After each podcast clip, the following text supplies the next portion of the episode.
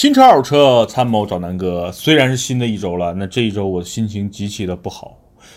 哎，为什么呢？就是把朋友的一个身份证弄丢了。哎，纠结啊！这个这个，因为朋友又在新西兰回不来，所以，哎，这两天就因为找这个身份证，我基本上把家里所有的角落又重新翻了一遍。啊，言归正传啊，这个找身份证不是咱们的专业，聊车才是咱们的专业。今天呢，还是啊，叫上佩佩跟大家一起聊一聊这个。啊，马上要上市的一款新车啊！说到新车之前，这个新车跟我之前自己开车的第一次啊，所谓的开车发生了点小事故啊，或者叫小剐蹭相关。佩佩，嗯，我问一下啊，你你也开了几年车了？你有没有之前发生过一些剐蹭啊，或者是啊，就第一次吧？嗯，第一次剐蹭是你有过了，还是说你以前没还没剐蹭过呢？就怼过一次。那是什么时候啊？就今年清明节的时候，今年啊，对那是你拿驾照第几年了？两年还是三年？啊，好吧，那你已经不是一个新手的状态去、啊，啊，去剐蹭了，是吧？为什么会选择清明节这么一个特殊的日期去去剐蹭呢？是因为这样，清明节大家都去扫墓嘛，啊然后但是像一般的墓地都会在北京郊区啊，那这个我比较理理解。然。后我要穿那个村儿过去，什么的目的一般都在城市的郊区啊，不光北京哈。好，就这样子。好。然后要穿村儿过去嘛，啊。然后这个村旁边停了一辆卡车，然后我当时是和这辆卡车已经平行了，但是我对面有一辆车非要挤过来，然哦后，那就是你在错车的时候，然后你右边有一辆卡车停着的，对。然后你没注意到我我看见了，啊。但是我就是以为我的后视镜没有那么大啊，你就是你就是为了躲左边跟你啊。对面来的车嘛，对，啊。因，为他就把路，他反正是看他的样子不太愿意动嘛，我就没办法，我说我动一下吧，嗯，然后我没有想到我的后视镜这么大，我就听见嘣的一声，我的后视镜就 弹回来了。哦，只呃那说明只是一个小剐蹭嘛，嗯，对啊，掉掉了点漆也没掉，啊，就撞了一下吧，对，实际其实就？碰了一下。而且其实后视镜，如你开的什么车？呃，标志的，标志的哪一款？好吧，反正是一个比较便宜的车嘛。对对对，啊，这种便宜的车一般后视镜没有电子，所以它一般噔弹一下，就是用弹簧那个啊杠杆原理弹一下，因为你受力不大，可能就是稍微碰了一下，可能嗯一厘米砰蹭了一下，嗯，这种情况一般问题不大。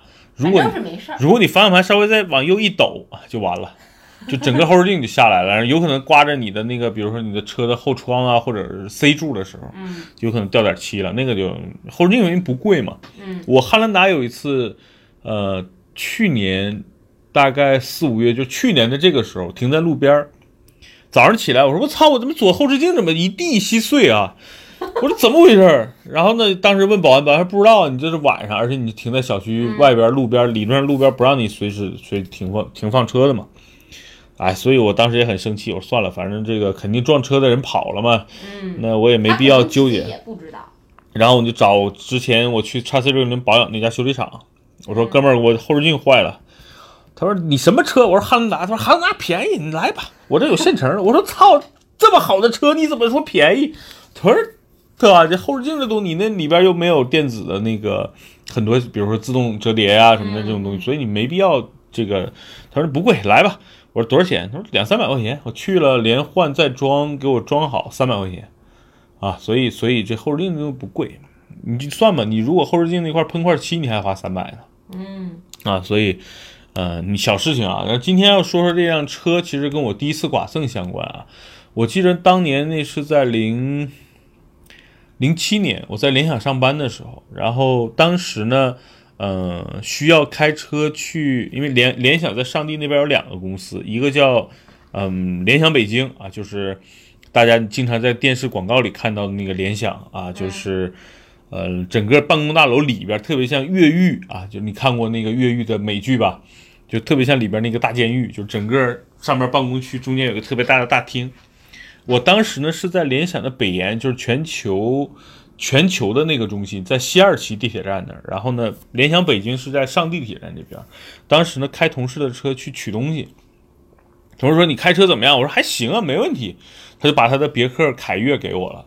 当时还是那种三厢版的运动，应该当时叫凯越 HRV，好像是啊，我记不清了，好像是叫 HRV 这个这款车，啊、凯越，然后开着他那个车去大家知道那个联想北京原来是一个工厂，它中间还有一个工厂的。我去北京厂去拉东西，然后呢，我把那个车开过去之后，发生了两个事故。第一个事故呢是我不知道它倒档在哪儿，就是它是一个手动挡车型，正常开没问题。然后当我突然发现我要倒车的时候，我就傻逼了。我说我操，这车怎么倒档？我怎么挂它就没有那个倒档的那个线，你知道吗？我说这怎么倒啊？然后给我同事同事打电话，当时还他不接电话，估计在忙开会，所以我就我就研究了，大概真的在那儿就研究倒档在哪。我说这东西一般自动挡的车档都在这个档上，怎么挂吗？后来发现，诶，它下边有一个一个圆形的像戒指一样的环儿。我说那这是干嘛的？我一拧一拧也不对，哎，我说拧也不对，然后上下一拉，哎，啊，就是左右不行，它一拉它是发现它能往上抬。我一抬，我发现哦，哈哈，它那个挂倒档是要把这个抬起来，然后往右一扳，就是倒档了。这么复杂吗？所以真的是当时我就是找这个倒档，至少十分钟在那儿。当时慌了，你看又给他打电话，然后在那研究，然后我说是不是有别的按钮是倒档？整个车，因为那个车也没什么特殊的好的一些什么倒什么全景影像啊这种功能。我找了半天也，没有任何一个钮跟倒档相关啊！就因为这一个倒档找了十分钟，这是第一个事故。第二个事故就倒车，因为那个车没有雷达，没有影像。嗯，我当时因为不怎么开车嘛，那时候没买车呢，驾照有，然后平时经常反正开一些，有时候开开这个朋友的车，又开开家里的车。然后呢，哎，就发现那天倒车，因为在北京厂里边特别暗，当时就是下午，有点像今天下午这个感觉，差不多下午四五点钟，有点快黑了。北京工厂里边本身就很黑，我倒车，倒着倒着倒着倒着呢，大家知道在那个厂区里边跟那个地下停车库很像，它有一些那个隔离杆儿啊，那个隔离杆儿那个东西就是防止你你走错道嘛。但是因为那个车没有雷达，我当时呢真的又又能能见度又不高，它不是怼上了啊，它是这个就蹭到了，嗯，因为我我在后视镜完全看不到那个杆儿的存在，然后呢，呃。因为比较黑，然后呢，我在这个呃左侧的后视镜，就右侧后视镜看不见那个，我在左侧能看见右侧的那个杆儿，所以当时我注意到了，我就停了一下车，我下车看了一下，我发现哇，我离那个杆儿很近了，我就赶紧打轮往上往后走，走着走着还是最后蹭了一下，就几方面原因，第一能见度差，第二那个时候是自己的驾驶水平确实很一般，尤其在倒车这种程这个这个东西，对对，确实练的少嘛，啊，所以那是我人生第一次开车剐蹭啊。就是在自己的北京工厂里啊，在这个刮了一下，但是还好，我看了一下，就是右后门车门上有一有两道划痕，其中一道我拿手擦了擦，因为车车当时也比较脏，没怎么擦，我拿手蹭了蹭，没事儿。上面有一道呢，稍微漏了一点点，其实没漏底漆，就蹭掉一点外边的漆，还好。然后就开着回去，我说哥们儿，我说把你车刮了。他说，哎，我那破车刮就刮了。我说我靠，这么淡定吗？我说给你车刮了，我很内疚的好不好？我说你至至少骂我一顿啊，对不对？然后或者说你操，晚上请我吃饭就好了呀。他什么也没有，他说我那破车刮就刮了呗。啊，他说我那破车本来就要换了，但他那车也买了好多年。大家知道买那当年买那个凯越 HRV 已经，嗯，有几年了啊。嗯。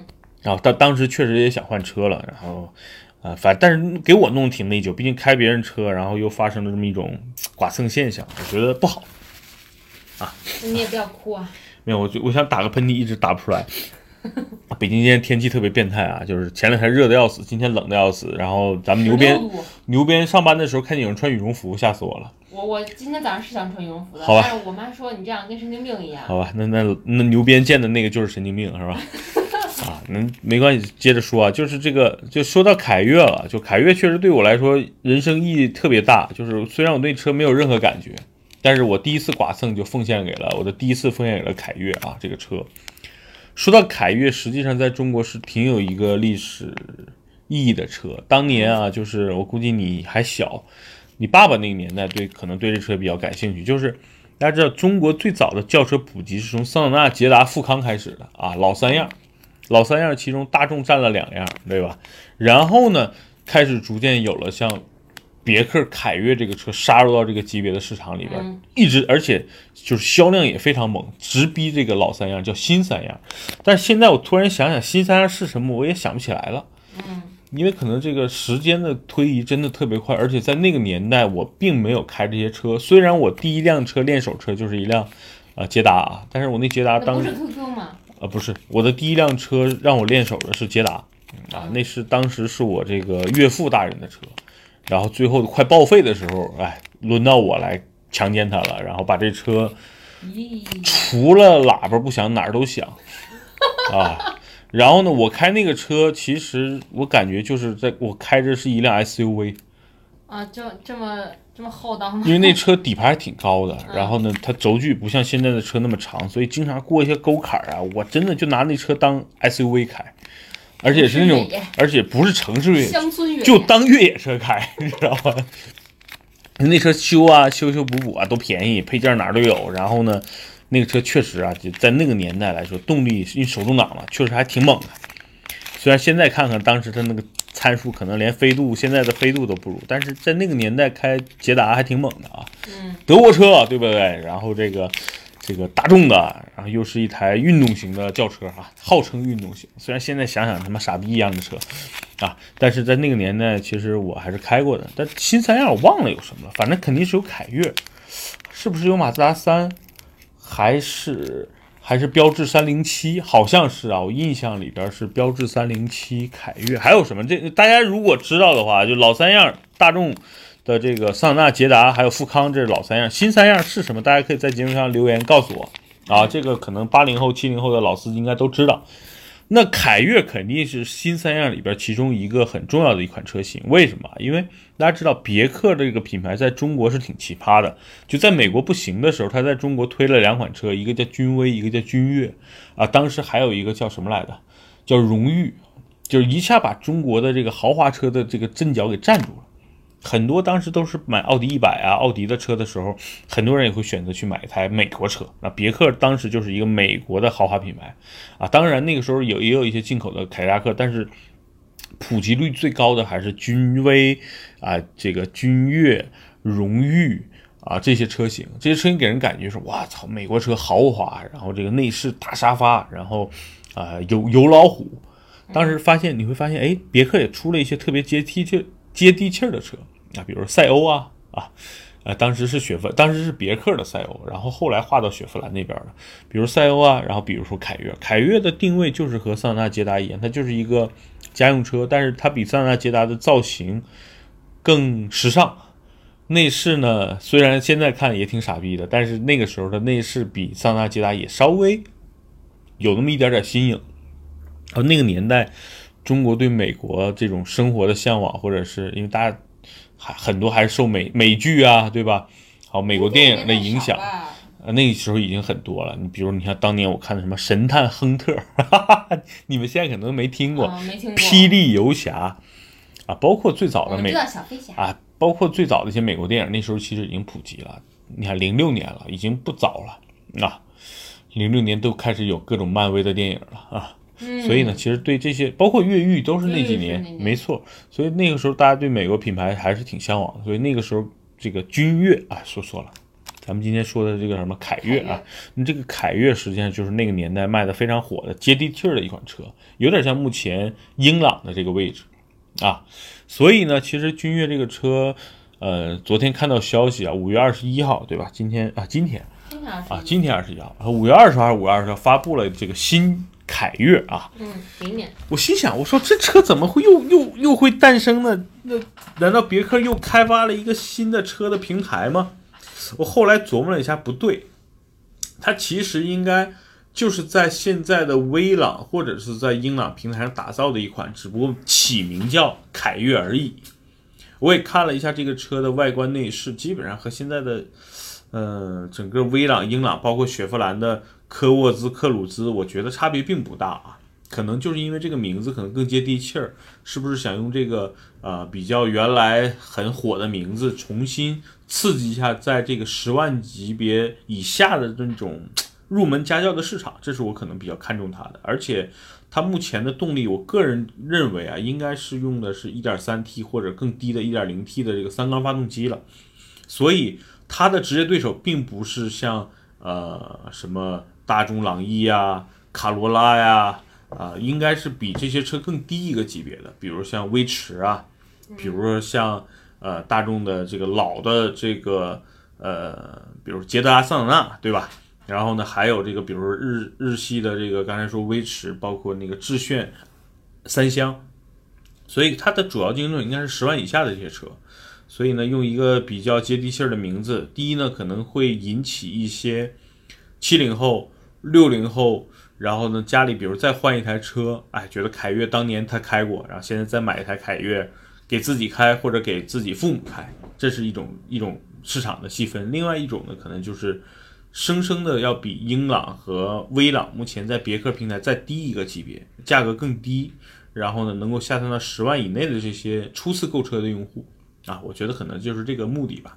啊，车具体怎么着，我觉得看吧。那个，反正我家附近别克店也不远，我估计这车呢刚发布，目前也没有啊。等过段时间，我可以去这个四 S 店给大家去看看这个车到底值不值得买，对吧？那到底是买威朗合适、英朗合适，还是买这个合适，还是科鲁兹、科沃兹合适？我觉得要去对比一下。嗯，从配置上，从从这个售价上。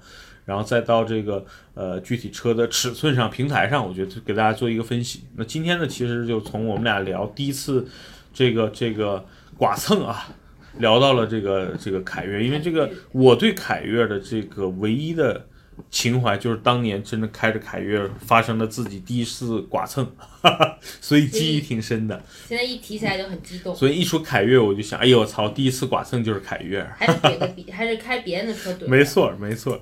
所以还好呢，就是原来联想的哥们儿，然后呢，这个也没没怎么着。其实，对吧？这个这个喷个漆那道儿那时候花个两三百，对于刚毕业的我也是一笔巨款嘞，嗯，对吧？我一个月当时房租才五百块钱，哇，那很低哎，现在得是四倍。现在至少三倍吧，还四倍，得两千了。对对，那时候住的可是一个 loft 啊，复式的大四居啊，对吧？我复式的大四对我住的又是又是主卧是吧？所以，哎呀，现在想想当年租房子，然后创刚开始工作啊，努力奋斗的日子还是挺好的。